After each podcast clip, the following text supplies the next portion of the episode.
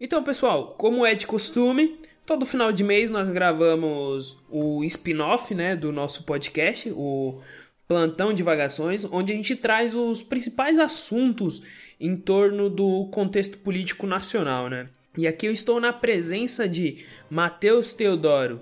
E aí, galera, tirando a nossa internet, né, que ela é sempre ruim, ou melhor, né, é, olhando para minha internet, que é sempre ruim, acho que o Brasil tá do mesmo jeito, né? Acho que não tem, não tem. Já foi bom o Brasil alguma vez, gente? Porque eu não sei, né? Mas enfim, é isso, gente, legal. Vamos comentar as, os assuntos aí hoje e é só ladeira abaixo. E novamente aqui Danilo Sanfelice. E aí, pessoal, bom dia, boa tarde, boa noite, boa madrugada a todos vocês. Eu tenho duas coisas para comentar. Primeiro que, respondendo a pergunta do Matheus, o Brasil era bom antes de se tornar Brasil, né? Antes dos portugueses chegar. E aí, porra, o, o Thiago falou, e novamente aqui Danilo Sanfelice com uma tristeza, né? Acho que ele quer que eu saia do programa. não, não, não. Sem, não. Não estou triste por sua presença aqui, jamais. É, você mora dentro do meu coração, entendeu? E é isso. Então, vamos pro primeiro assunto, né, do, do podcast, né? O primeiro assunto é o veto do Bolsonaro ao perdão de dívidas é, de templos religiosos, né? Então, pessoal, é, iniciando essa, essa questão, uh, eu gostaria de iniciar com explicando que a, a, o, o perdão, entre aspas, ou a não obrigatoriedade da, dos templos religiosos, sejam quais forem, é, de não pagar impostos do Brasil e tudo mais, vem desde a Constituição é, assinada após a ditadura civil-militar brasileira, e, e, a desculpa, né, a desculpa legal dessa, dessa não obrigatoriedade é que o Estado queria garantir a liberdade religiosa. Isso, novamente, é uma desculpa legal. Tá? Então, a justificativa legal dentro da Constituição é essa. É que já para garantir que o Estado, seja qual for, de direita, de esquerda, de centro, seja qual for, ele, ele consiga garantir a liberdade religiosa de todas as religiões, ele é, daria essa, aspas, colher de chá para todas as religiões. Essa é a explicação legal que está presente na Constituição, então isso é um fato. Agora, a opinião, o meu ponto de vista sobre isso, é que, na verdade, é que a, as instituições religiosas ao longo da história do Brasil, antes com o catolicismo e mais recentemente com, com as igrejas evangélicas, têm um poder político e econômico muito grande. Então, é, então para o Estado é interessante ficar é, agradando essa, essa parcela da população, essa par parcela de, de grupos econômicos também, né? É, para fins eleitorais, para fins econômicos e políticos. Então, eu queria trazer essa primeira informação, trazendo a, a, a ideia prática né, de que existe um, um, um, uma desculpa legal e depois trazendo a minha opinião pessoal. A gente tem que pensar também que é, isso que o Danilo falou, né? É, parece que a igreja, ah, parece não, a igreja sempre teve muita influência política dentro da da, do sistema político brasileiro, né? Não, não é diferente com a igreja evangélica. Hoje a gente tem muitos pastores, é, muitos líderes religiosos do que a gente chama de elite da, do segmento evangélico, né? Então, nessa elite a gente pode citar é, a Igreja Universal, a Igreja Internacional da Graça, a Igreja Mundial. É, são igrejas grandes, né, que têm uma grande popularidade e que detém muitos fiéis e consequentemente também tem muito poder dentro da política e não só dentro da política, né? A gente vê que essas, tele, é, é, essas, essas igrejas costumam ter emissoras de rádio, de televisão, né? Tem espaço nesses, nesses lugares, né? Esses meios de comunicação. E o que acontece é que quem pediu, quem colocou, né, dentro, quem colocou em forma de emenda esse perdão de dívidas em um projeto de lei foi justamente é, uma pessoa que representa uma dessas igrejas que a gente fala que está nas elites das igrejas evangélicas, né? O que acontece é que existia um projeto de lei e esse projeto de lei não previa de, é, perdão de dívida nenhuma. É, o Congresso estava é, costurando ali um projeto de lei e nessa costura de projeto de lei, um dos parlamentares que, por um acaso, né, por alguma coincidência, ocasião do destino, é filho do missionário R.R. Soares, David Soares, é, ele aproveitou o momento para passar aquilo que o Ricardo Salles tinha falado lá na reunião ministerial, né? Que foi a, toda a, a, a polêmica com o Sérgio Moro, né? Passar a boiada. Então, é, ele fez um projeto de emenda dentro da lei, aonde era previsto uma, um perdão de dívidas bilionárias das igrejas evangélicas. É, porque a igreja evangélica ela não paga os impostos, assim como o Danilo né, colocou aí, é, existe uma questão de, de não pagamento de impostos de instituições religiosas. Só que existe é, algumas coisas que a igreja ela, ela ainda tem que pagar, né? É, a igreja ela está livre de impostos, é, pensando na questão de das questões estruturais e afins, mas existe alguns impostos que estão relacionados à renda ali que precisam ser pagos. E a, a ideia do, do David Soares era justamente que, com isso, igre, as igrejas tinham que pagar não foram mais pagos, né? Então, o que acontece é que ele aproveitou um projeto de lei, colocou uma emenda e essa emenda passou despercebida pelos parlamentares, né? Tanto é que passou despercebida e chegou é, é, lá para onde os deputados iam votar. E quando essa emenda foi aprovada, quando essa lei foi aprovada, a emenda foi aprovada junta, e aí gerou a repercussão que gerou, né? Porque a gente está vivendo um momento de pandemia, aonde a gente entende que é, gastos foram feitos e a gente não tem dinheiro para ficar é, perdoando dívidas bilionárias, né? Principalmente de igrejas que já não pagam é, impostos e faturam bilhões e bilhões aí durante todo o ano, né? É, primeiro porque, e aí eu já entro na minha opinião, igreja não tem que ter renda, né? Porque igreja não é empresa, teoricamente igreja não deveria ser empresa, então logicamente a igreja não deveria ter renda, né? Igreja, a única renda que a igreja deveria oferecer é, é, era uma renda espiritual, né? Porque a, a, as pessoas vão para a igreja para exercer, para fazer um exercício coletivo de fé, né? Todo mundo, a, a gente mora num país que onde o Estado é laico, né, teoricamente, na Constituição, por lei, ele é laico, mas a gente entende que existem evangélicos, católicos, ateus, né, eu acho que isso também entra aí nessa questão do Estado laico, proteção também, as pessoas, é, para que as pessoas possam, né, ser ateias é, dentro desse, desse país, então a igreja não deveria é, ser sinônimo de lucro, né, é, começa daí. E segundo que se aproveitar de um momento de pandemia para perdoar dívidas bilionárias é um tanto que mostra um pouco o caráter dos políticos é, que são fundamentalistas cristãos que estão dentro do, do, do, dessa estrutura política do país, né? Porque a gente começa a entender que os interesses é, em, na política, eles vão além dos interesses morais, né? Porque a gente está acostumado a ver o Marco Feliciano falando que existe ideologia de gênero que tem que acabar com isso, né? A gente está acostumado a ver o Bolsonaro falando que o Brasil é um país, como ele disse, né, na, no discurso de posse dele, que era um país que tinha tradições judaico-cristãs, que eu nunca entendi isso, mas ele disse que era um país que tinha tradições judaico-cristãs, e aí a gente tinha que manter isso. Então, é uma, a gente percebe que é uma classe que foge simplesmente desse olhar limitado de apenas política por questões morais, né? A gente entende que existem interesses escusos, interesses empresariais por trás é, dessa política, desse, desse tipo de política, né? E aí é que a gente tem que começar a questionar também, né?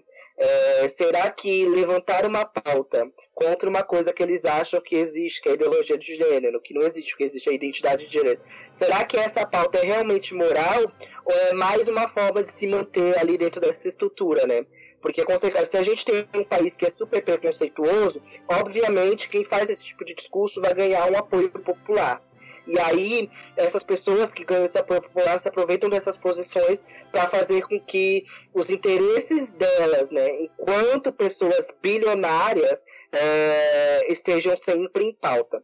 Então é muito complicado falar disso, porque a gente está vivendo uma pandemia e a galera está simplesmente querendo perdoar uma dívida bilionária é, só para manter para manter os pastores, apóstolos e a igreja com, uma, com estruturas é, bilionárias, com L ponto, com carros importados e blindados, com fazendas enormes, né? Então, é, que tipo de perdão é esse? Para quem, né? É, e só para já passar para o Danilo, né? Para ele comentar a situação, terminar de comentar a situação, mas é, eu, faço, eu faço esse questionamento: que tipo de perdão é esse? Porque esse tipo de perdão, por, por de, olhando a perspectiva dessa emenda, é, ele não iria é, contemplar as igrejas pequenas. Ou seja, essas igrejas que a gente tem em bairros, as igrejas menores, as igrejas que não fazem parte da elite evangélica desse país. Essa lei não ia contemplar essas igrejas. Então, quando a gente fala de dívida, perdão de dívidas bilionárias de igreja, a gente está contemplando apenas a elite das igrejas evangélicas, né? A gente não está contemplando a igreja da esquina, onde a Dona Maria vai rezar é, toda quinta-feira no seu círculo de oração. A gente não está contemplando é, as igrejas católicas que estão pelos bairros por aí. A gente não está contemplando os centros, os terreiros de Umbanda e Candomblé que estão por aí. A gente está contemplando as igrejas evangélicas. Trazendo novamente para a questão da, da dívida, a, vale ressaltar que, que eram três dívidas iniciais e o Bolsonaro vetou apenas uma que envolvia a contribuição social sobre o lucro líquido. E essa uma que ele perdoou, que ele, que ele vetou, né, desculpa, uh, essa uma já é uma dívida bilionária e tudo mais. Então, a, como, como o Matheus falou, a, a, questão é muito grande, muito, muito latente né, na política brasileira. Uh, política né, e economia brasileira. Uh, porém, trazendo, mudando o foco para o Bolsonaro em si, uh, é importante lembrar, e a gente já debateu, debateu isso em alguns outros episódios, que o Bolsonaro possui uma, uma estratégia muito clara é, de criar um, um, um, como se fosse um circo, né? Criar uma bagunça na imprensa para todo mundo ficar debatendo e tudo mais, e ao mesmo tempo ele está lá jogando um monte de coisa na imprensa e tudo mais, só que ao mesmo tempo ele está tá passando alguma coisa por trás ali. Então Uh, me preocupa um pouco isso, que, que ele, ele tenha vetado. É, e ele falou claramente que ele, que ele vetou, mas não queria vetar e tudo mais. Uh, ele, ele seja, na verdade, fazendo um jogo político, né, um jogo econômico também, de criar uma distração para depois, daqui a alguns dias, algumas semanas, é, vir com algo muito pior do ponto de vista da economia nacional, né? E não é, e, e algo muito para esse, essas, esses grupos religiosos que o Matheus citou, é, para esses grupos muito melhor, para esses grupos e para o país muito pior.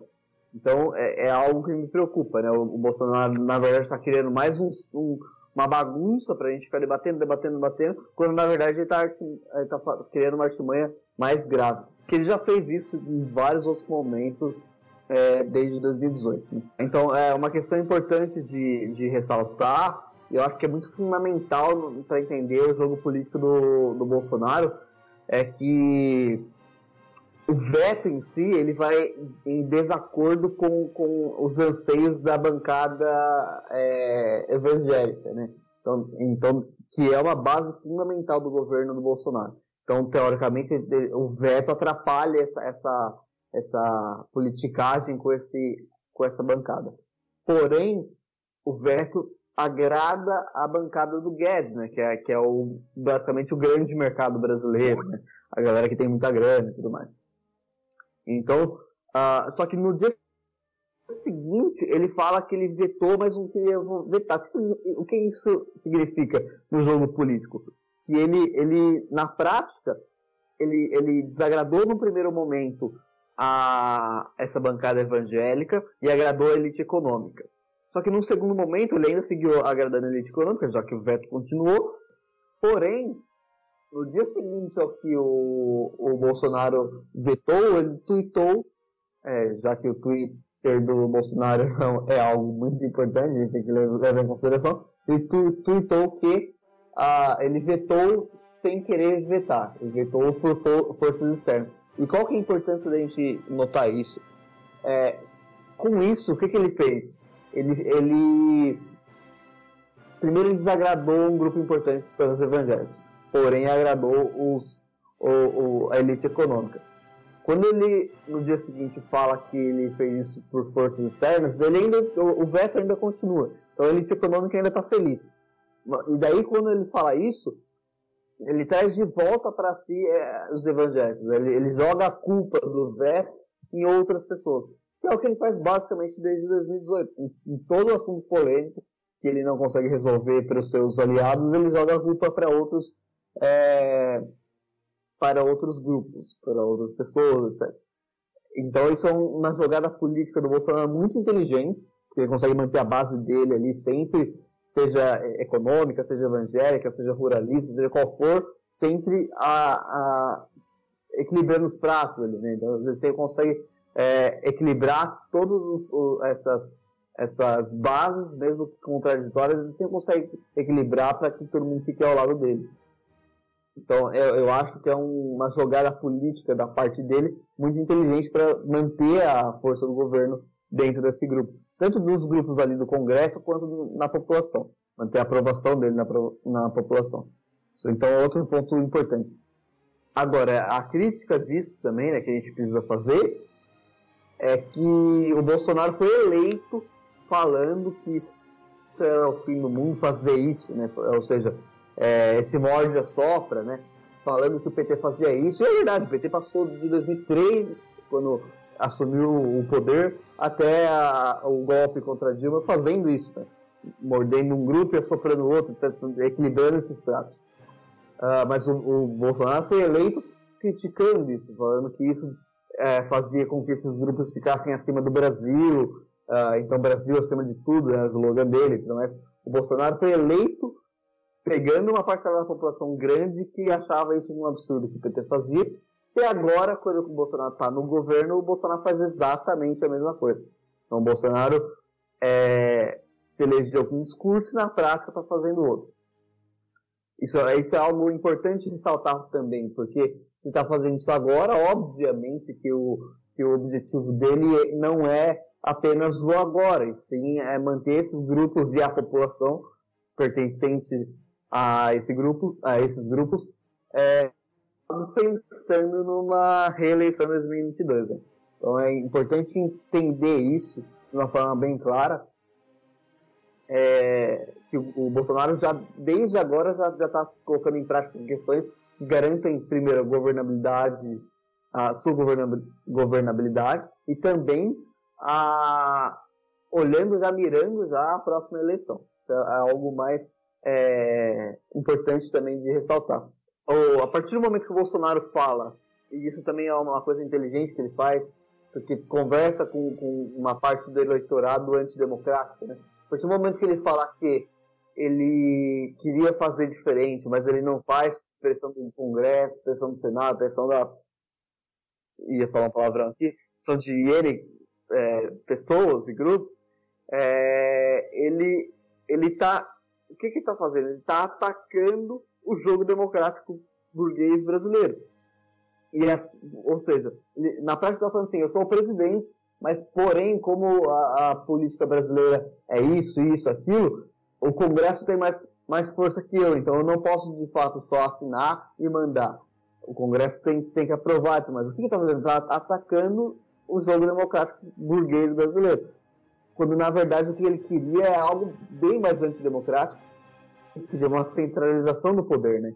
Então ele queria que ele assinasse, ponto final, ninguém questionasse. Então, então essa fala também esconde esse autoritarismo dele, que fica nas entrelinhas, mas também é importante começar a perceber isso, né? Que, que mesmo agora, depois de tudo isso que está rolando desde 2018, ele continua ainda com, com um discurso é, centralizador do poder, antidemocrático, e com, com esse namorinho com uma, com uma ditadura, né? Com, mostrando que ele é claramente antidemocrático. É, e isso que o Danilo tá falando é, é muito comprovado a partir do momento que, é, vamos lá, a, a questão do veto do Bolsonaro, essa questão das dívidas bilionárias, esbarra numa questão que não é apenas política, mas é, em uma questão que é também ju, é, ju, é, questão de justiça. Porque o que acontece? O Brasil, ele tá é, passando por uma pandemia, a gente está num estado de calamidade, enfim. Então, gastos extraordinários é, não são tão permitidos, né? É, a gente pode ver o que aconteceu é, essa semana com os procuradores, né? A, a, a, a gente viu é, essa semana que os procuradores né, é, da República eles tiveram um, uma promoção, entre aspas, em massa. Então, 600 e não sei quantos é, procuradores é, tiveram seus salários aumentados de 21 para 27 mil reais. O que a gente tem, o que a gente entende como salário de aposentadoria dentro desse meio jurídico né, funcionários de carreira que estão ali na procuradoria, e, e, aí eles, quando chegam já perto de se aposentar, eles ganham a promoção por tempo, enfim, e é isso. E teve uma repercussão, é, é, isso vindo do próprio governo, né, porque foi o próprio governo que concedeu esse aumento para se antecipar a reforma administrativa, enfim teve uma repercussão, barraram, né? Porque não é momento, porque a gente está vivendo um estado de calamidade, enfim. Gente, o que acontece? Por que eu estou explicando isso? Porque o Brasil está vivendo isso e ao mesmo tempo tem um teto de gastos. Para o Bolsonaro perdoar uma dívida bilionária, ele tem que indicar da onde que vai sair o dinheiro para cobrir isso. Porque se automaticamente ele está abrindo mão de bilhões de reais para o Estado brasileiro, ele tem que é, mostrar uma outra fonte para justificar o porquê desse valor não ser necessário. Né? Já que você está você tá perdoando esse tanto de dívida, qual é o, o lugar que você vai ter uma renda bilionária para o país e que justifica que você pode dar é, é, essa pagar essa dívida, né? Por que eu estou falando isso? Porque que o, é, o Danilo ele traz uma coisa muito importante para a gente quando ele fala isso. Porque quem aprovou é, o veto foram os próprios parlamentares. Foi a própria oposição. Os únicos partidos que foram contra, aliás, o único partido que foi contra é, é, esse, essa, esse perdão de dívida foi o PSOL. Então, assim, é, a maioria da oposição, inclusive o PCdoB, votou a favor. Claro, tem as suas justificativas, mas votaram a favor. Então, quando o Bolsonaro ele tenta mudar o jogo, ele tenta fazer esse jogo político, é, ele faz justamente tudo que ele falou, é o desejo de centralizar o poder. Porque não é uma verdade, né? A gente sabe que o Congresso aprovou o veto. Pelo Congresso, o veto passou. Ele que vetou, né? Ele vetou o negócio, porque não, não tinha como colocar isso daí, porque ele poderia sofrer um impeachment, e o impeachment viria não do Congresso, mas da Justiça justamente porque você tem um teto, justamente porque você tem vários artifícios jurídicos que impedem esse tipo de perdão de dívidas assim do nada, né? E o que acontece? É, o Bolsonaro faz isso, joga pra torcida, fala que é o Congresso que tem que se mexer para mudar isso daí. Por que também? Porque é, isso, voltando um pouco lá atrás, né, o Paulo Guedes estava alertando isso. Existem ministros dentro do governo, existem pessoas dentro do governo que, como o Paulo Guedes é, já falou, né, querem furar o teto. Então, a única forma é, e, e, aí ele tá, né? A gente pensando já de forma política. O Bolsonaro ele não dá ponto sem nó, né? É, se ele joga pro Congresso e as pessoas começam a pressionar o Congresso, principalmente bancada evangélica, é, para que se tenha uma saída para o perdão de dívidas, das duas, uma. Ou o Bolsonaro cria uma PEC, o que eu acho que pode ser complicado, justamente porque ele não quer é, ser um, um, Ele não quer dar algo que justifique o impeachment, pensando na questão de justiça, ou o Congresso repense o teto de gastos. E é isso que o Paulo Guedes não quer, que se fure o teto de gastos.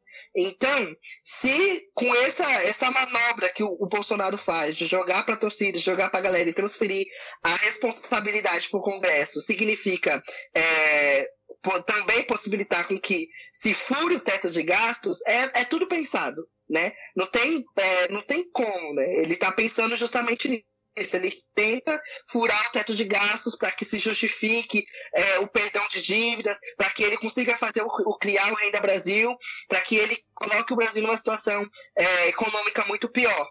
Né? Então é justamente esse desejo de centralizar que o Danilo falou que não percebe que aí nessa brincadeira ele pode perder o Paulo Guedes, ou melhor, né, ele quer perder o Paulo Guedes, porque ele quer fazer o que ele quer fazer, né? É uma questão de ego, né? Ele precisa assinar a caneta tem que ser dele, né? Mas é tudo um jogo político para que ele consiga é, pensar no futuro de reeleição, né? Porque se ele cria um rei da Brasil além do Bolsa Família, por exemplo, é, é, não sendo ele, né, governo que fura o teto de gastos, para ele é um, um, capital político muito bom, né? Para ele é entender que a reeleição dele é muito real e muito possível.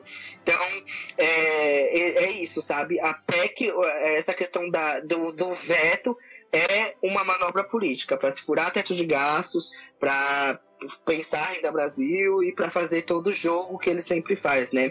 Que é fazer as, as coisas, os, cometer os erros e os equívocos e as patifarias dele e sempre jogando a culpa para o outro, né? Sempre jogando é, a, a, possibilidade de punição, a responsabilidade que antecede é, punições para outras pessoas.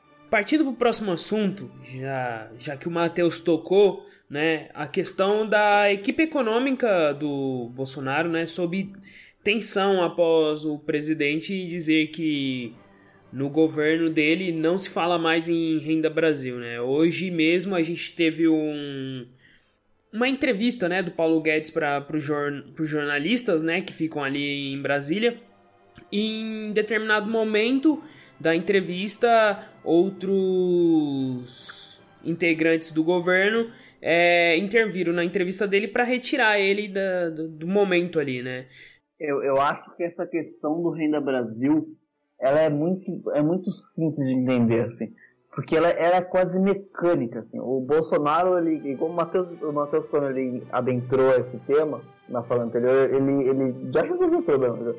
Porque o, o, o, Bolsonaro, com, com a questão do auxílio emergencial, ele percebeu uma coisa muito importante que, embora não tenha sido ideia dele e o, e o governo se apropriou de uma conquista do Congresso, né?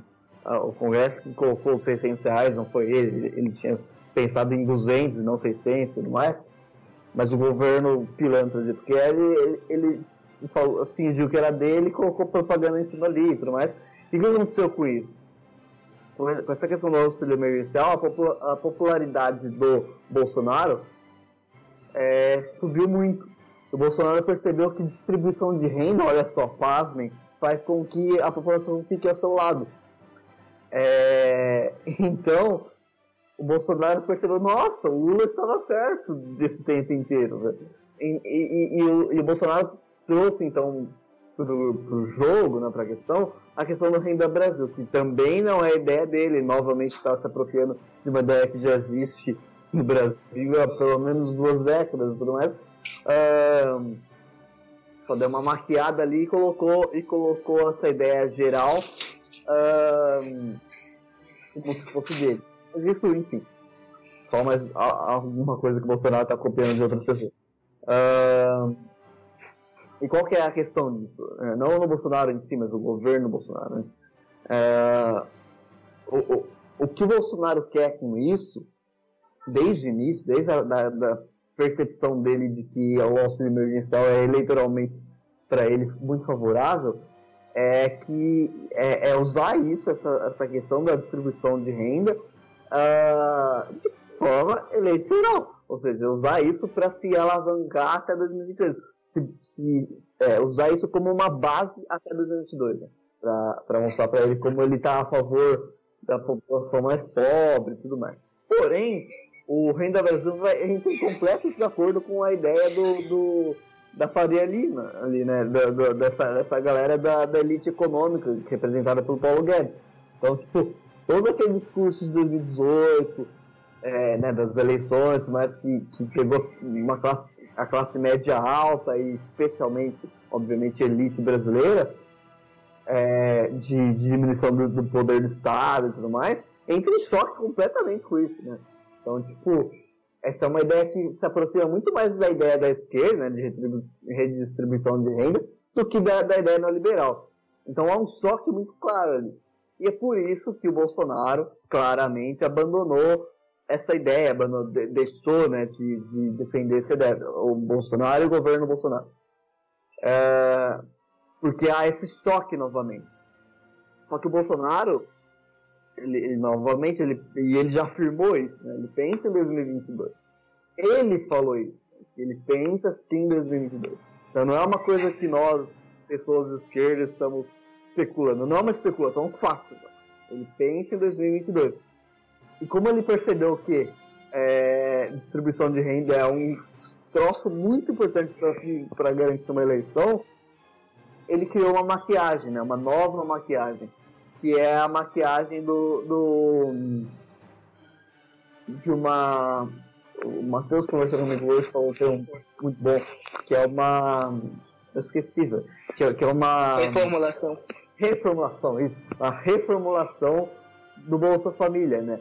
Então ele não abandona o, o, a ideia, porque ele precisa dessa ideia, mas ele, ele reformula algo que já existe, né? Então ele não vai estar tá eh, cometendo baita crime igual o mercado acha.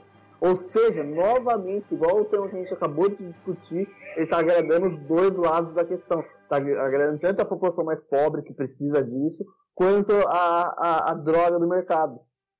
E não quer que, que, que haja um novo é, plano de redistribuição de renda e tudo mais novamente Bolsonaro traz essa estratégia política, que é sim muito inteligente, de agradar todo mundo ali. Que é o quem fazia isso desde 2003, o PT. Então é muito, é muito complexo, muito contraditório mas ele está colocando em prática novamente toda essa politicagem de agradar, tentar agradar né, todos os lados possíveis e inimagináveis que, que o PT se caracterizou desde 2013. 2013. É, então, o, o, o Bolsonaro, essas atitudes dele mostram claramente que 2022 está muito dentro da, da ideia dele. É, é, é, isso, né? Centralizar mais o poder, porque eu acho que o projeto autoritário do Bolsonaro não é 2019, 2022, é 2022 para frente, né? Porque se ele ganha uma. Se ele é reeleito, com certeza é, algo, algo de, de, ter, terá, né? Mas é, só para comentar isso que o Danilo tá falando, né? É, e o que o Thiago também trouxe no começo. É bom explicar por que, que o, o, o Guedes foi. É, por que interviram na, na entrevista do Paulo Guedes, né? É, o que acontece? No começo do mês, o secretário especial da Fazenda, Vanderlei Rodrigues, ele deu uma entrevista exclusiva para o G1, né? do repórter Alexandre Martelo. E aí estava se discutindo a questão do Renda Brasil, porque desde o começo em que se anuncia a possibilidade do programa Renda Brasil, se discute da onde que vai tirar o recurso para fazer o Renda Brasil, né? É o que a gente estava falando é, anteriormente, né? Existe um teto de gastos, o teto de gastos não pode ser furado e eles precisam achar uma fonte de renda, né? É, enquanto o Bolsonaro pensa em perdoar né, bilhões de dívidas, é, o Paulo Guedes tem que se virar procurando uma fonte de renda para financiar esse Renda Brasil, que é o projeto do Bolsonaro de reeleição 2022. Só que o que acontece? É, o Vanderlei Rodrigues deu uma entrevista e falou de da onde poderia vir essa renda. E o que, que ele. E aonde que foi que ele tocou, né? Ele falou que a área econômica do governo Jair Bolsonaro estava é, pensando estava né, repensando, pensando na ideia de desvincular as aposentadorias, as pensões e os benefícios previdenciários do reajuste do salário mínimo. E fazendo isso, eles poderiam é, congelar o valor da aposentadoria durante os próximos dois anos, ou seja, é, aposentadoria, aposent é, pensão e é, é o BPC, por exemplo, pensando nessa questão de benefício previdenciário, é, sofreriam com não aumento durante os próximos dois anos. É, e aí ele fala né, que a medida pouparia 17 bilhões em 2021 e 41 bilhões em 2022. E aí somaria um total de quase 60 bilhões nos dois anos. Mas o que acontece? Ele deu essa entrevista para o G1 e isso, obviamente, gerou uma repercussão super negativa, né? Como assim? É, vocês fazem uma reforma da Previdência e agora querem mexer no salário do aposentado, né? Vocês já querem diminuir o salário do aposentado, né? E é aí que estoura a bomba, né? Porque o Bolsonaro não gosta dessa repercussão, é porque ele não quer ficar conhecido como aquele que corta benefícios, como aquele que corta direitos, né?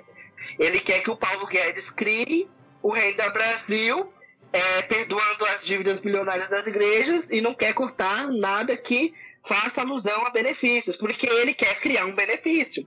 Além do Bolsa Família. Porque tem isso também, né? Além da questão de pensar no Renda Brasil, a equipe econômica tem que aumentar, a, a, a ampliar os benefícios dados pelo Bolsa Família.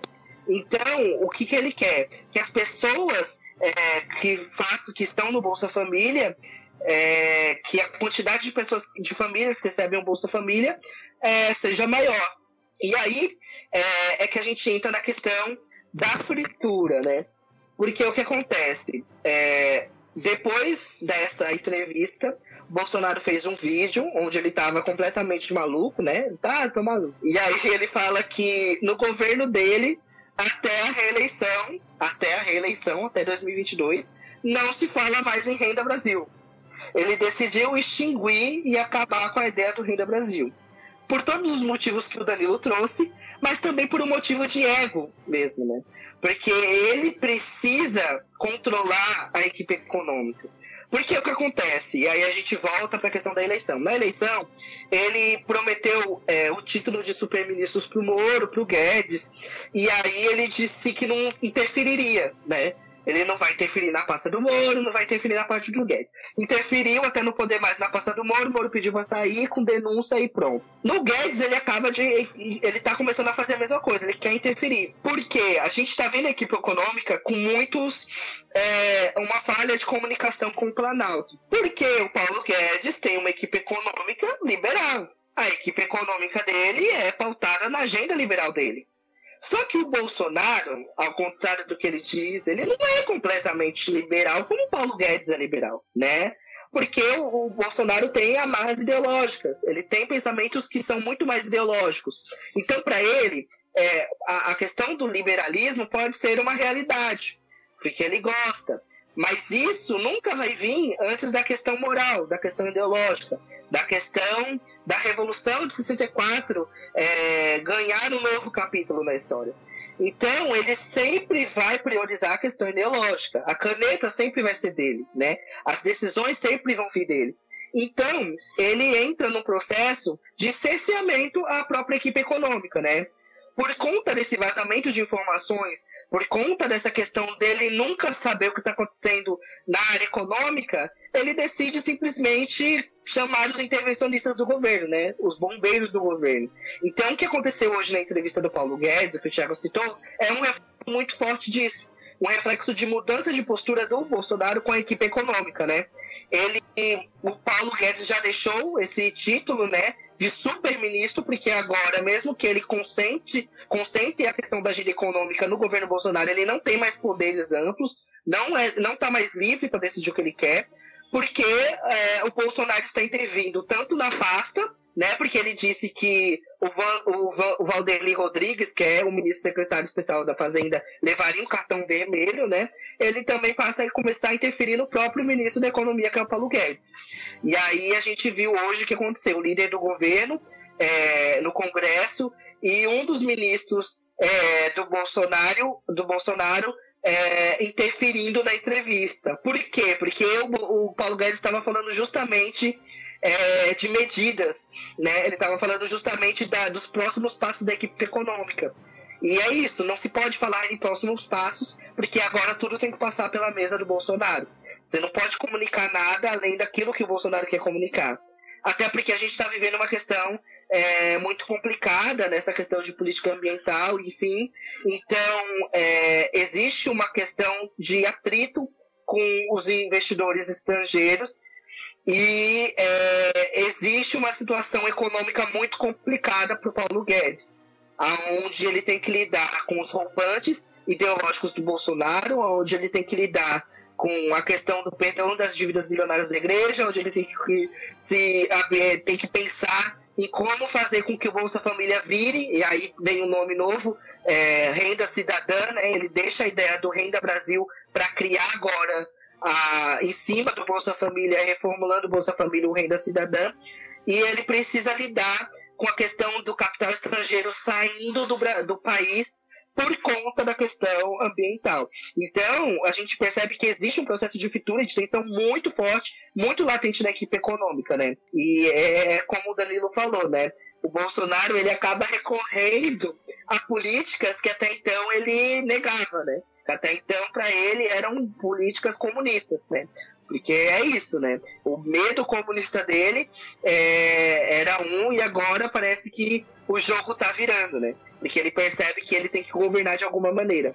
Ele precisa governar e ele quer governar. Se ele quer governar com as amarras ideológicas dele, com as questões ideológicas dele, ele tem que sair dessa, desse pensamento mais liberal, porque parece que não está casando muito bem. Partindo para o próximo assunto, agora a gente vai adentrar o Rio de Janeiro.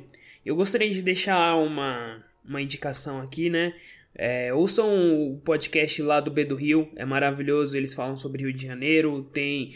Eles soltam episódios também sobre notícia. Acho que toda segunda-feira tem episódios sobre notícias do Rio de Janeiro.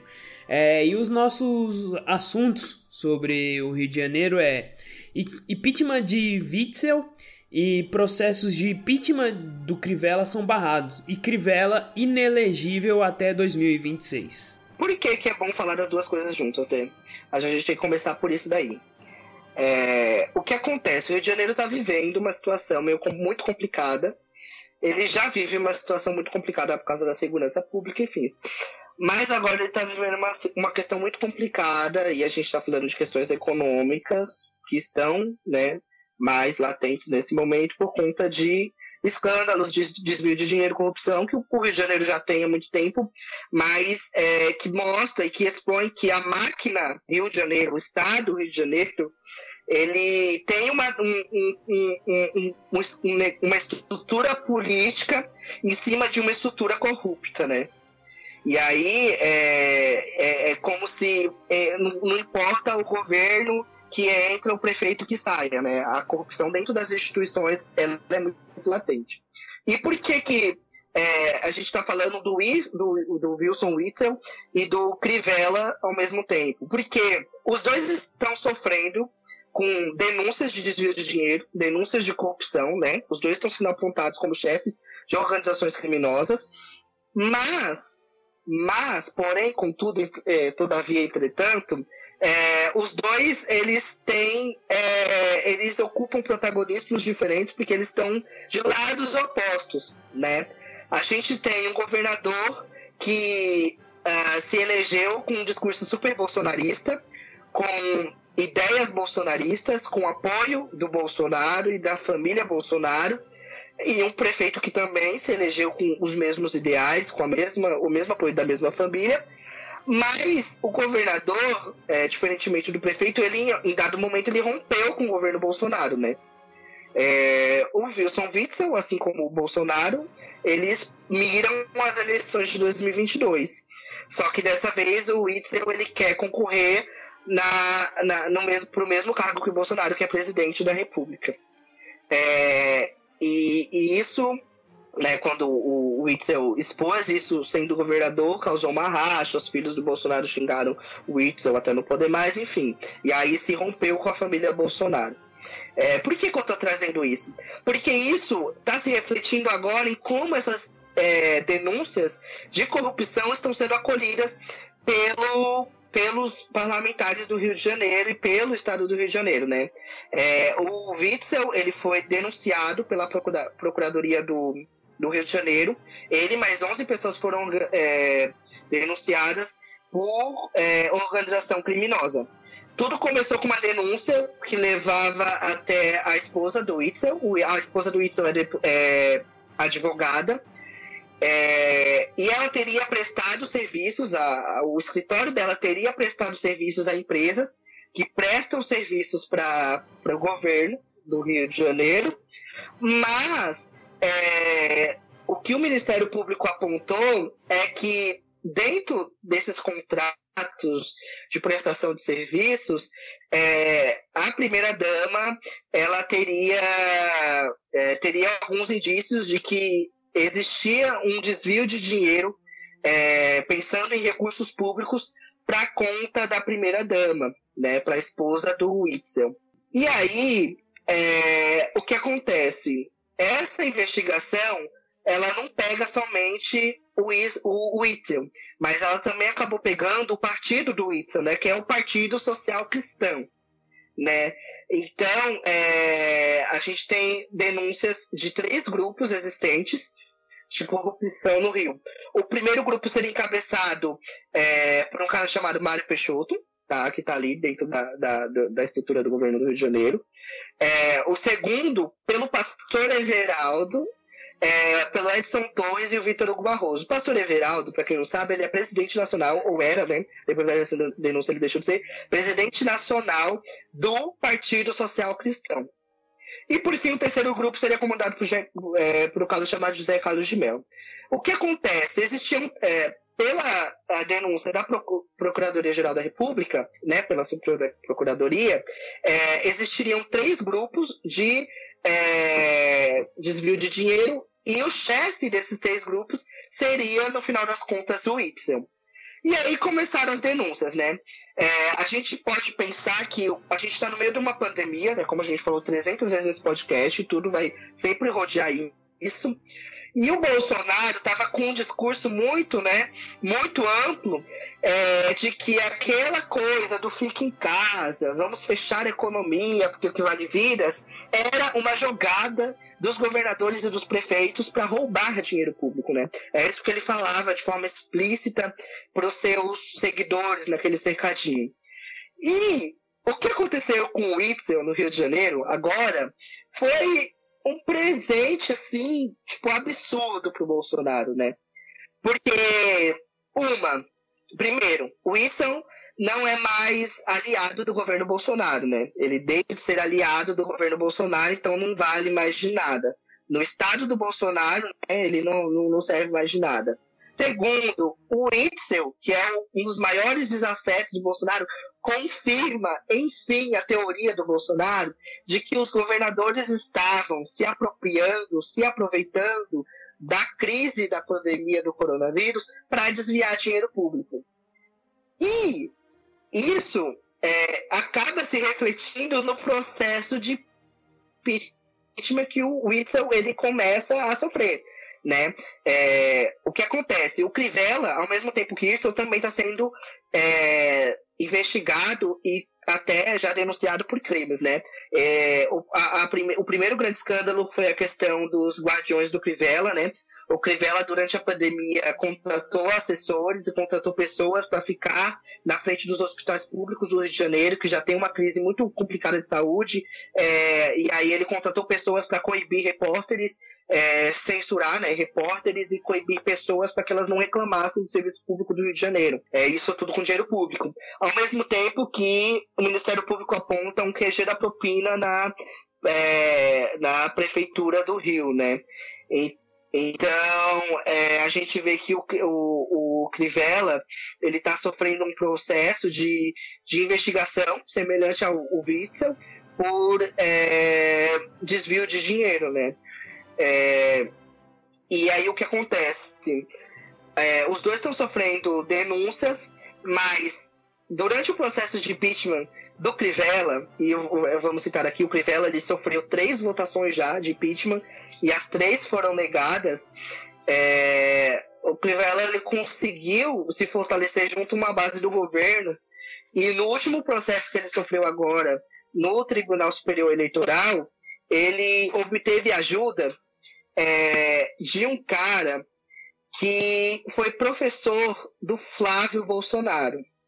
É, o que acontece? O Tribunal Regional Eleitoral ele estava votando para ver se o Crivella ia se tornar inelegível por abuso de poder político e conduta vedada a agente público. Por quê? Porque ele fez uma campanha para o filho dele, que queria se eleger deputado, usando a estrutura pública, usando carros é, de uma das estruturas da prefeitura do Rio de Janeiro.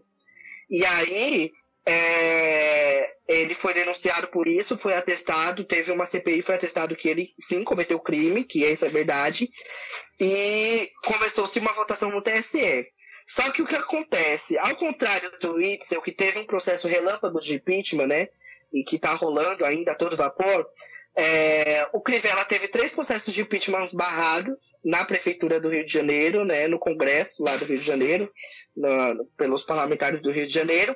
Só que quando chegou aqui, ele já tinha maioria para se tornar inelegível por seis anos. Mas a votação ela foi adiada pelo desembargador Vitor Marcelo Rodrigues. Ele, ele pediu vistas, né? Que é o que a gente fala quando é, você tem um processo e aí o desembargador precisa de mais tempo para olhar o processo, né? O que acontece? Ele pediu vistas do processo para fazer com que é, se postergasse é, esse prazo para que a defesa do Crivella, obviamente, pudesse ganhar um tempo aí, né? E é, o Vitor Marcelo ele foi nomeado para o TRE no último no, no, no dia 31 do mês passado pelo presidente Jair Bolsonaro. E ele já foi, como eu disse, professor do Flávio Bolsonaro, né? Então, ó, a, a, a, eu quero trazer isso daqui para a gente entender o que está rolando no Rio de Janeiro, né? O que, que o Bolsonaro já está fazendo de influência no Rio de Janeiro. É, o Wilson, o, o ele teve uma a, a, aprovação do impeachment dele foi unânime, todos os parlamentares da casa votaram. O Whitson ele foi denunciado, mas ele não teve nem direito à defesa, ele já está condenado, é, ele vai é, sofrer o impeachment, ele já está denunciado por crime de responsabilidade, o vice dele já está já assumiu, né, por uma decisão de um Tribunal de Justiça do Rio de Janeiro, não foi nem os parlamentares que afastaram ele, mas é, antes de ser afastado oficialmente pelos parlamentares de forma política, o Witzel já estava afastado pela Justiça. É, e ele vai sofrer o impeachment. Ao contrário do Crivella, que mesmo inelegível já está recorrendo ao Supremo, né, é, Tribunal Eleitoral, para conseguir reverter essa decisão. Só que é isso, ao contrário do Witzel, que, que já está condenado de todo jeito, o Crivella tem o apoio da família Bolsonaro. O Crivella ele representa aquilo que a família Bolsonaro acha que o Rio de Janeiro merece, né? Porque o, o Crivella ele persegue, a gente não pode esquecer da Bienal do Livro, o que, que ele fez. É, ele mandou recolher livros com temática LGBTs, então ele age de forma a censurar né, as pessoas, as instituições, é, ele usa da máquina pública para beneficiar a família. Não vamos esquecer que o Bolsonaro está aí respondendo, tá, entrando, tá no processo aí no STF por, é, é, por interferência da Polícia Federal, né? É, para defender famílias e filhos, como ele disse na reunião ministerial. É, o Crivella também está é, pensando numa reeleição, né? O Crivella vai sair é, como candidato à reeleição à Prefeitura do Rio de Janeiro esse ano, né? Ele está é, querendo a reeleição.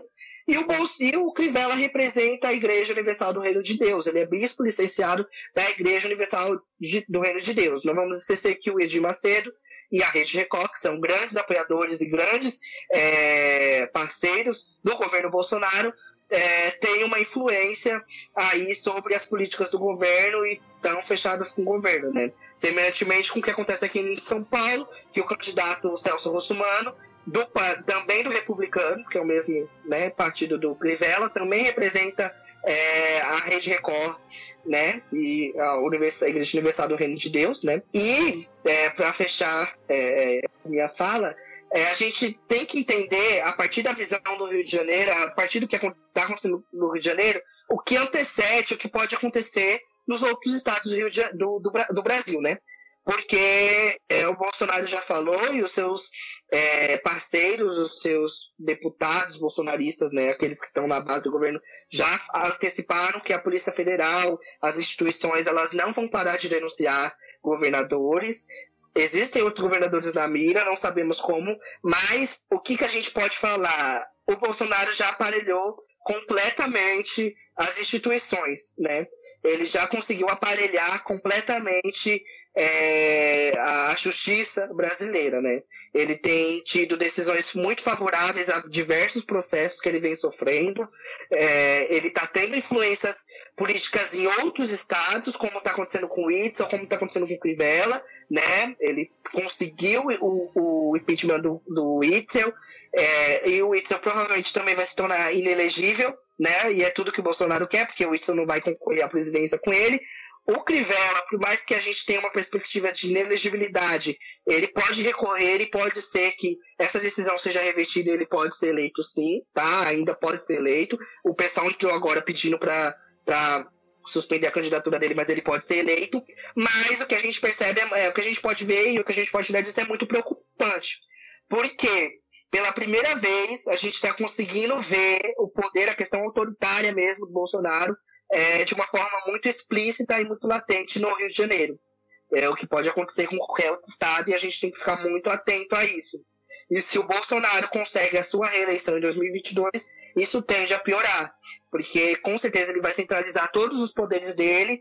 E aí, meus amores, a gente vai ter que decidir se a gente vai querer, de fato, ir para Cuba, como mandam a gente toda hora, ou se eu, no meu caso, volto para a África, que também é uma coisa que eu tenho ouvido bastante nos últimos tempos. Então, sobre, sobre essa questão do Rio, eu não vou adentrar, adentrar tanto em, em relação às legalidades e tudo mais, porque eu acho que o Matheus já destrinchou muito bem isso.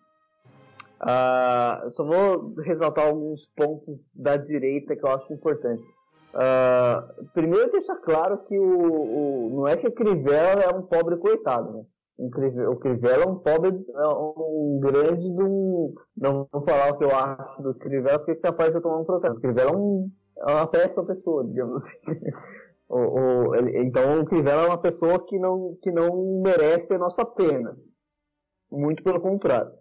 Uh, então a gente está debatendo questões de que é, é, é, são grupos de direita debatendo entre si. A questão importante nisso é que o Crivella representa na prática o mesmo, a, a mesma base forte ali do Bolsonaro, né? que é aquela galera muito conservadora, é, é, com uma religiosidade forte, especialmente dentro da, da, dos grupos evangélicos e tudo mais. Então, então teoricamente, o Bolsonaro e o Crivella, é, eles disputam o mesmo tipo de eleitorado, né?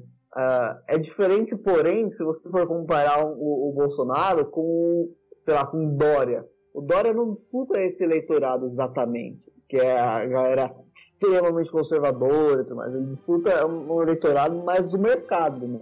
Então é um grupo que também é de direita, mas é um grupo diferente. O, o, o jogo do Bolsonaro nesse ponto é importante por quê? Porque ele está eliminando um candidato que se iguala a ele conservadorismo, para não usar, para não usar outro termo e não ser processado. É, então, no, no, em relação ao conservadorismo, o Crivella se iguala a ele. Então, ele elimina um candidato com essa extrema direita. Isso é importante para ele pensando em 2023, porque daí ele vai ter que lutar, lutar dentro do ponto de vista da direita, só com Dória, com, esse, com essa galera mais ligada ao mercado, com, com, com, uma, com, com uma direita econômica e não de costumes. É, não que isso seja pouco, né? obviamente que a direita econômica tem um poder gigantesco, mais até que a direita de costume. Mas ele, ele elimina um dos pontos que, que, é, que são fundamentais, do, no, no, um dos adversários que poderiam ser importantes pensando em 2022. Do ponto de vista do Bolsonaro, é uma estratégia muito in, in, inteligente, muito interessante do ponto de vista dele. Né? Porém, vamos ser sinceros que o, sinceros que o, o, o governador do estado do Rio de Janeiro não é nem um santo, né? Ele não é que ele está sendo completamente é, injustiçado, pobrezinho e tudo mais. Não, ele cometeu um zilhão de coisas assim, no mínimo questionáveis, que, que justificam, inclusive, o, esse processo. É, então é, é ali é, é, é, verme brigando com verme. Mas o verme Bolsonaro tá, tá levando a melhor e é para ele um processo muito inteligente. Ele vai ter que lidar agora com, com outros candidatos, provavelmente um outro candidato, que é da elite econômica. Né? Ele vai ter que criar outras alternativas para também, é, em 2022, é, ganhar dessa elite econômica. É um pouco, creio eu, um pouco mais difícil. Mas essa, essa influência do Bolsonaro do ponto de vista judiciário é muito importante para o Bolsonaro e muito perigoso para o Brasil. Porque, é, como o Matheus falou, representa uma centralização do poder em torno de um, de um, de, de um indivíduo que, que namora muito claramente com, com uma. Né? Na última segunda-feira, dia 21 de setembro de 2020, o presidente Jair Bolsonaro é, discursou na abertura da 75ª Assembleia Geral da ONU, né? É, fez o seu discurso e tocou em vários pontos, falou sobre a pandemia, falou sobre meio ambiente, falou sobre a questão das relações dos é, países árabes, falou sobre o derramamento de óleo no litoral no Brasil, sobre a questão do Brasil no, na OCDE, na OMC, e falou sobre questões religiosas e tudo mais. O discurso que o Bolsonaro fez na ONU foi o maior dentre todos os presidentes que já passaram pela ONU desde que a ONU é ONU. Eu acho que até os presidentes militares, os ditadores que ele tanto é, exalta, fizeram discursos melhores, né? É, eu acho que o discurso de, do Bolsonaro, eu não sei onde eu vi isso, mas foi em algum veículo de comunicação e exemplifica bem o que eu penso também, foi um discurso de vereador e não de presidente, né? Foi um discurso que parece que ele vive num, num município pequeno chamado Brasil, aonde existe cristofobia, aonde índios botam fogo na mãe natureza, né? Onde índios não uh, índios não gostam da natureza, por isso botam fogo na natureza. Aonde esse município é um município cristão, não é laico, mas é cristão. É, é, é um discurso que agrada muito, a, é, e não é que agrada, né, mas foi construído junto com a ala militar, né? E aí eu fico pensando se o rompante é, militar é, autoritarista realmente passou como eles gostam de, de falar, né? Porque quando a gente fala em ditadura no Brasil, os militares eles são os primeiros a se opor com notas dizendo que as instituições militares são as instituições mais democráticas que existem, que foram reformadas, né? Mas o que a gente vê com esse tipo de discurso é que não, existe ainda um latente desejo autoritário e ditatorial por parte dos militares desse país, né? É um discurso que ele não é direcionado para a comunidade internacional, ele é direcionado para o Brasil e direcionado para a base é, que ainda apoia esse governo, né? É, é, o discurso do Bolsonaro ele vai passar por pontos, como eu já adiantei aqui, que são completamente fantasiosos e que são completamente sem noção, né? A primeira questão é sobre como ele aborda a pandemia. Quando ele vai falar da, da pandemia, ele vai falar que a culpa é, do que o Brasil está vivendo hoje, com, cento, com quase 140 mil mortos, é da imprensa, é da justiça e é dos governadores, né? Recapitulando o que a gente tinha falado do Itzel, né? Ele já tá, ele já se sente com propriedade para falar que a culpa de a gente ter chegado a 140 mil mortos, a culpa é, é, da gente ter uma situação no Brasil complicada com o coronavírus, seja em termos sanitários ou econômicos, é a culpa pura da imprensa e, e, e, dos governadores. Da imprensa, porque segundo ele a imprensa criou um merchan em cima disso, criou um, uma frase de efeito que era o fique em casa. Ele até tinha um sarro, né? a, a imprensa com seu fique em casa, é, assim como a imprensa mundial, e aí ele coloca a imprensa mundial no mesmo, mesmo balde com a imprensa brasileira, um pânico ao coronavírus, à Covid-19, né? E aí ele vai falar, ele vai se. ele vai recuar, recuar não, né? Ele vai se esconder e vai falar que ele não pôde fazer muito, porque a justiça, e aí ele vai, ele se refere é, automaticamente ao STF, ou impediu né, que ele fizesse alguma coisa, é, limitando o poder do governo federal, segundo o Bolsonaro, somente a mandar é, suprimentos, a questão de recurso para a União, né? o que também é uma mentira, porque a questão é que para melhorar né, o trabalho, para que o trabalho fosse feito de uma maneira um pouco mais eficiente, pensando até de uma forma logística, já que militares também adoram pensar em questões logísticas, né? Porque para entrar no governo Bolsonaro é impressionante. Todo ministro tem logística, todo ministro militar tem logística no currículo, né?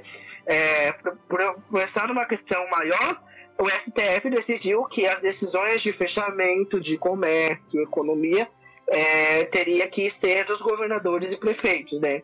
É, e que o governo federal tinha que dar o apoio, né? E aí ele também joga a culpa nos governadores, né? E aí, e aí eu, é, descendo para mais pontos, é, ele vai falar de que ele é, criou o Corona Voucher, ele deu auxílio emergencial, né? o Congresso não teve participação, quem deu foi ele. Ele deu auxílio emergencial, só que ele faz contas que são meio controversas e mentirosas, né?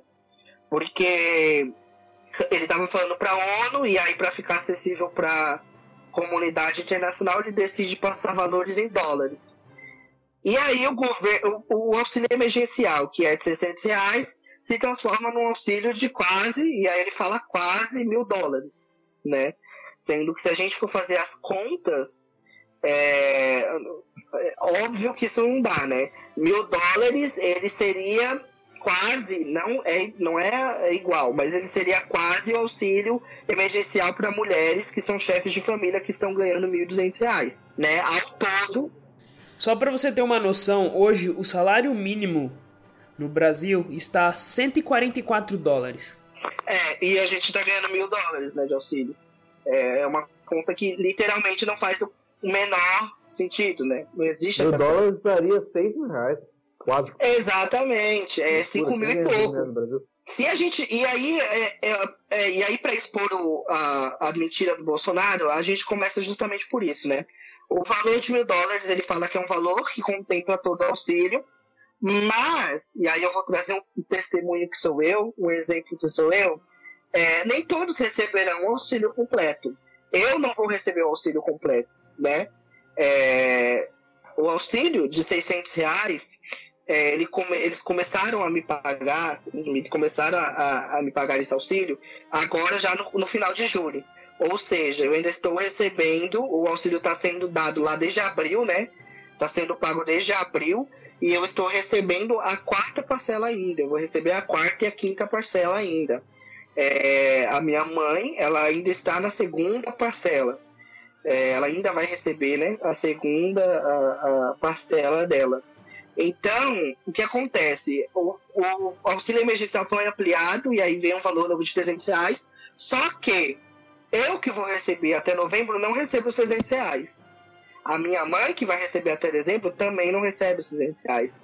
Esse auxílio só vai ser pago para quem já parou de receber os 600 reais. E aí eles vão continuar pagando os 300 para essas pessoas, né? O que acontece é que esse valor de mil dólares é justamente os 600 reais já somados aos 300 reais. Ou seja, eu não vou receber, minha mãe não vai receber, então a gente não vai receber mil dólares ao todo. Então é um dado super mentiroso quando ele vem falar que o auxílio emergencial no, na, totalidade vai dar é, é, mil dólares, deu mil dólares para as pessoas, né? Ele quis se comparar um pouco com o Trump, né? Porque o Trump realmente mandou cheques de mil dólares lá nos Estados Unidos, é, com, com condições também, mas ele mandou. Né? Ele quis meio que é, equiparar falando que ele deu o mesmo auxílio que o Trump. É, a única coisa que ele falou que é realidade é que foram 68 milhões, 65 milhões de pessoas, né? E isso é um fato, são 65 milhões de pessoas que estão recebendo é, esse, é, é, é esse auxílio, né? É, e aí a gente passa para o próximo ponto que é ele se defendendo, entrando na questão das queimadas. Ele começa falando que o Brasil é vítima de uma brutal campanha de desinformação. Ele está dizendo que o mundo inteiro, inclusive os brasileiros, é, líderes de ONGs é, que defendem a questão animal no Brasil, estão criando uma campanha de desinformação enorme. Estão difundindo o que é, a gente conhece como fake news, né? É, é, é, o que o Trump fala lá nos Estados Unidos, é fake news, ele está falando sobre é, fake news. É, a questão é que é, o Bolsonaro, é, ele, desde o início do governo, desde sempre, desde a eleição, desde que ele se lançou candidato, ele se lança totalmente contra as políticas ambientais que a gente tem no Brasil. Ele exalta falando que o Brasil é o país que mais conserva e preserva o meio ambiente, mas ao mesmo tempo ele é o mesmo cara que está ali aparelhando a FUNAI, é o mesmo cara que está ali falando que tem que acabar com as, as multas do IBAMA, que o, o IBAMA é uma, empresa que, que, que, que é, é, máquina de multas, né? É o mesmo que diminui é, é, os recursos destinados à preservação do meio ambiente. É, o, o Bolsonaro ele é completamente incoerente em tudo que ele faz, né? Como sempre. É, e aí ele vai falar que é campanha de desinformação, que tem interesses estrangeiros e que os, as ONGs impatrióticas elas estão contra o governo, elas querem derrubar o governo, né? E esse foi um trecho que o, o general Augusto Heleno falou bastante, é, porque o STF ele convocou uma discussão sobre a questão ambiental no Brasil, sobre a crise ambiental do Brasil, e o Augusto Helena ele falou exatamente isso, de que o Brasil está sofrendo com ONGs que são impatrióticas é, e que estão juntos, estão aliadas a interesses que são é, internacionais para que se explore a Amazônia. Só que ele esquece de falar que ele mesmo quer explorar a Amazônia, né? ele mesmo quer explorar a questão do garimpo. Ele que quer liberar o garimpo nas comunidades indígenas, né? Onde tem índio, tem para ele tem ouro, então se tem ouro ele quer explorar isso, ele quer legalizar o garimpo nesses lugares que estão protegidos, né? Ele fala que o Brasil tem tolerância zero com crime ambiental, mas ele fala isso jogando a culpa nos índios e nos caboclos, dizendo que quem bota fogo nas florestas são os índios e são os caboclos, né? Não é o, o, o fazendeiro. A Polícia Federal já tem provas de que são fazendas e fazendeiros que estão jogando fogo na, no Pantanal e em lugares é, por todo o Brasil, né, promovendo queimadas, mas pro Bolsonaro quem bota fogo é o índio caboclo. Claro, né, porque o índio ele tem uma religião e ele tem uma fé, ele tem uma questão cultural nele de que a mãe natureza é inimiga, né? Ele não, eles não levam ao Deus Tupã, não existe Deus Tupã, né? Existe só na historinha do Maurício de Souza, existe só no quadrinho, no filminho da Turma Mônica. Não existe preservação é, do meio ambiente por parte de índios. O que existe é destruição, né? E aí é, ele fala que a floresta no Brasil não pega fogo porque é úmida, né? Então, se tem água, não pega fogo, né? Na cabeça do Bolsonaro, pega fogo. Enfim, ele também vai falar de cloroquina, ele vai falar de tratamento com doxicloroquina, porque ele é o propaganda é, da cloroquina, vai falar que é, os indígenas, ao mesmo tempo que eles atacam, né, ele ataca os indígenas, ele fala que os indígenas estão muito bem assistidos, a gente está protegendo os indígenas, estamos chamando eles de, incendiários, mas estamos ajudando eles, está tudo bem, né? E aí ele fala, ele encerra falando de combate à cristofobia, né? Ele fala que o Brasil, que é um estado que ele fere a Constituição, né? Falando que o Brasil é um país cristão e de que a comunidade internacional tem que prezar pela liberdade religiosa e pelo combate à cristofobia, né? E aí é, eu não entendo de onde que ele tira essa concepção, porque o Brasil, se ele tem uma questão religiosa, ele tem mesmo, e a gente já falou disso aqui no podcast, ele tem uma intolerância muito grande com adeptos de religiões de matrizes africanas. A gente tem terreiro sendo destruído, a gente tem pais de santos sendo agredidos, a gente tem pessoas apedrejadas na rua porque são adeptos de religiões de matriz africana, né? De umbanda, de candomblé. É, a gente tem traficante, como o, o Adetaio trouxe no último episódio, né? A gente tem o fenômeno no Brasil que é o traficante gospel, que usa na sua estrutura de tráfico para perseguir é, adeptos de religiões de matrizes africanas. É, existe uma intolerância no Brasil, mas não é com cristãos. E ao mesmo, ao mesmo tempo é um, um discurso um pouco complicado, né? Porque o Bolsonaro ele foi para a Arábia Saudita e ele, é, ele foi e apertou a mão de um cara que é ditador na Arábia Saudita. Um cara que simplesmente proíbe o cristianismo na Arábia Saudita. Ele vai para um país aonde, né?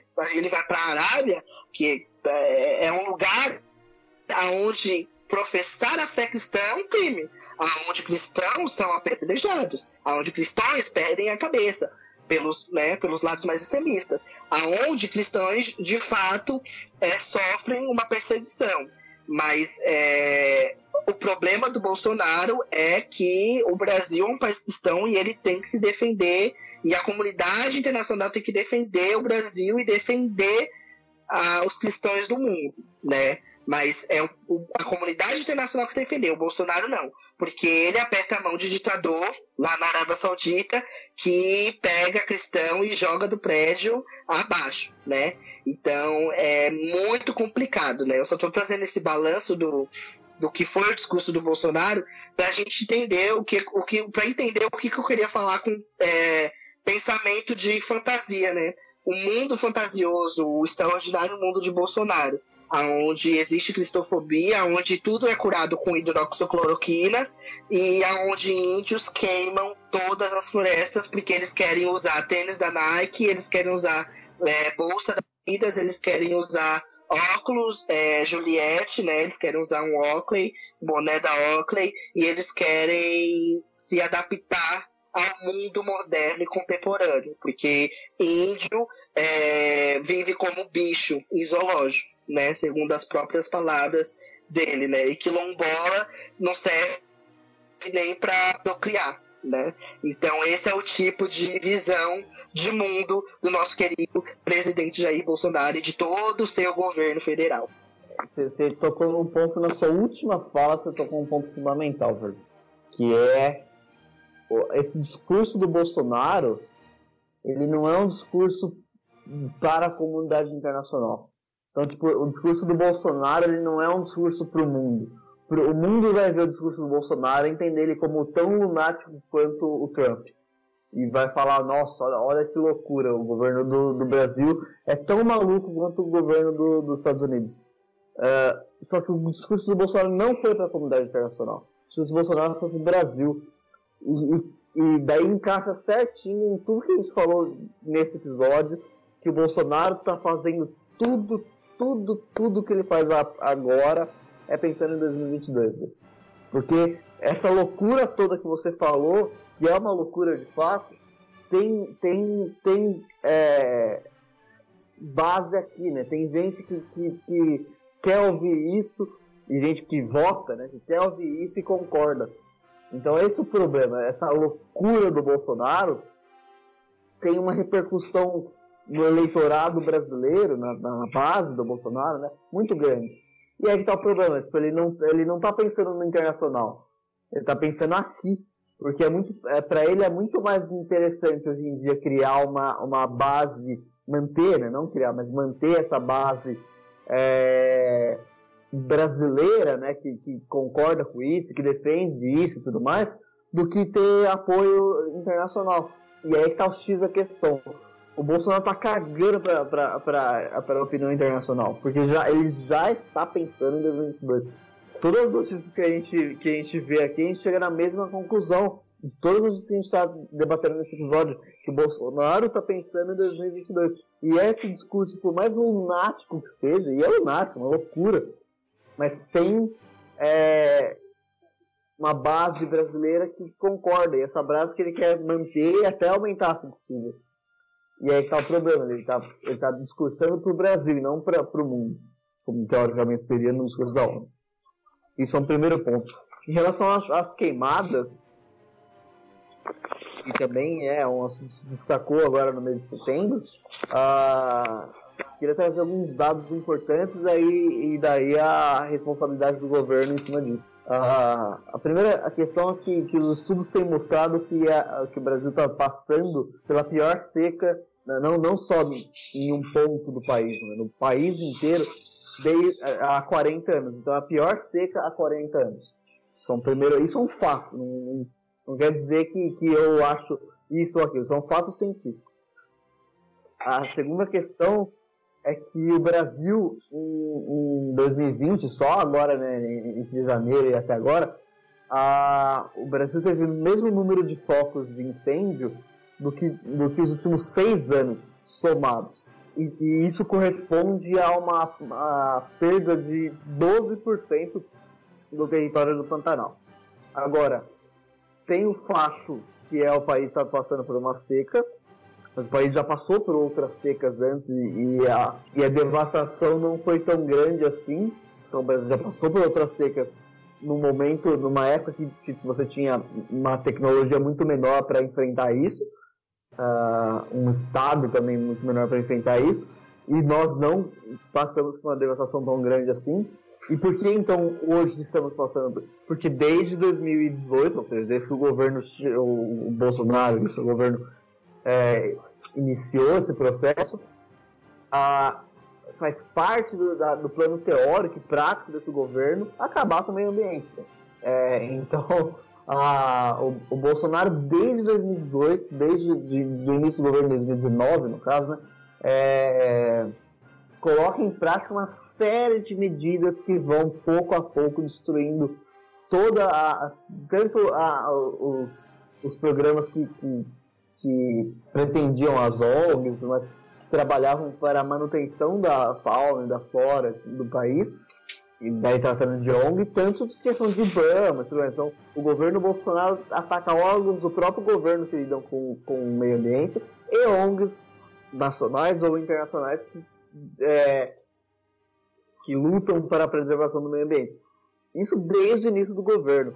Então é óbvio que esses números que, a gente, que nós estamos vendo agora é uma consequência total disso que vem desde janeiro de 2019 e, e a consequência disso é agora. Porque, tipo, se, se o, o, Bolsonaro colocou uma lei que proíbe a, a, o, os fazendeiros a, a, queimarem suas terras, queimar as terras ali ao redor, por 120 dias. Só que essa lei ela não serve para absolutamente nada. Se o próprio governo Bolsonaro, no passado recente, acabou com, a, com os grupos que fiscalizavam isso. Ou seja, então, tipo, quem que vai fiscalizar a execução da lei? Ninguém. Então é óbvio que essa lei é só para, uma aspas histórica, só para inglês ver, né? Não serve para nada essa lei. É só para fingir as pessoas que, que não tem conhecimento sobre isso fingir que está sendo feito alguma coisa, quando na prática está sendo feito exatamente o contrário. Tá, o governo Bolsonaro contribui enormemente, largamente para a, a destruição do meio ambiente. A gente não pode esquecer que há poucos meses atrás o ministro do meio ambiente falou: vamos aproveitar o, o momento agora para passar, para acabar com o meio ambiente. Ele falou ah, isso há dois, três meses atrás. Ou seja, tipo, é uma loucura alguém pensar que depois de dois, três meses, o governo Bolsonaro está fazendo alguma coisa para não passar a boiada. Óbvio que ele está ainda mantendo esse, essa política é, completamente favorável ao latifúndio. Vamos lembrar que o latifúndio no país, o latifúndio no Brasil, ele é um, os latifundiários, no caso, é um grupo econômico que manda nesse país desde, desde a colônia.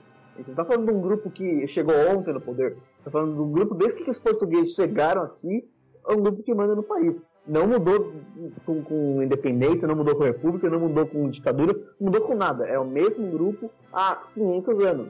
Óbvio que é um grupo fortíssimo e o Bolsonaro está aliado a eles. Então, a, a, as queimadas possuem uma, uma responsabilidade do governo gigantesca. E o, e o, e o discurso da ONU do Bolsonaro, que parece uma coisa lunática, é lunática do ponto de vista internacional, é lunática do ponto de vista de qualquer pessoa que consiga raciocinar, mas do ponto de vista desse grupo, né, o Bolsonaro está falando com esse grupo diretamente. Então ele está tá dialogando diretamente com esse grupo para que esse grupo econômico, essa bancada ruralista, né, continue é, fazendo parte do governo agora em 2022. Então eu acho que é isso aí, pessoal. Sigam a gente nas redes sociais, sigam a gente no Spotify e até mais. tchau. tchau. tchau, tchau.